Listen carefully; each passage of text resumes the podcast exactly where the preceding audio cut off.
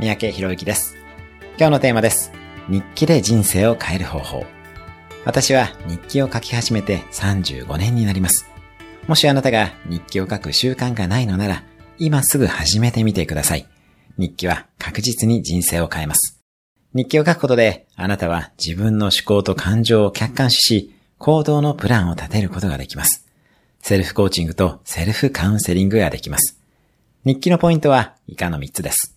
1、毎日書かず書きたい時だけ書きます。悩んだ時だけで OK です。2、手書きで書く。手書きで書くことにより感情がしっかりと把握できます。3、絶対誰にも見せない。誰かに見せる可能性を考えると本音が書けなくなります。ぜひ日記による自己対話をしてみてください。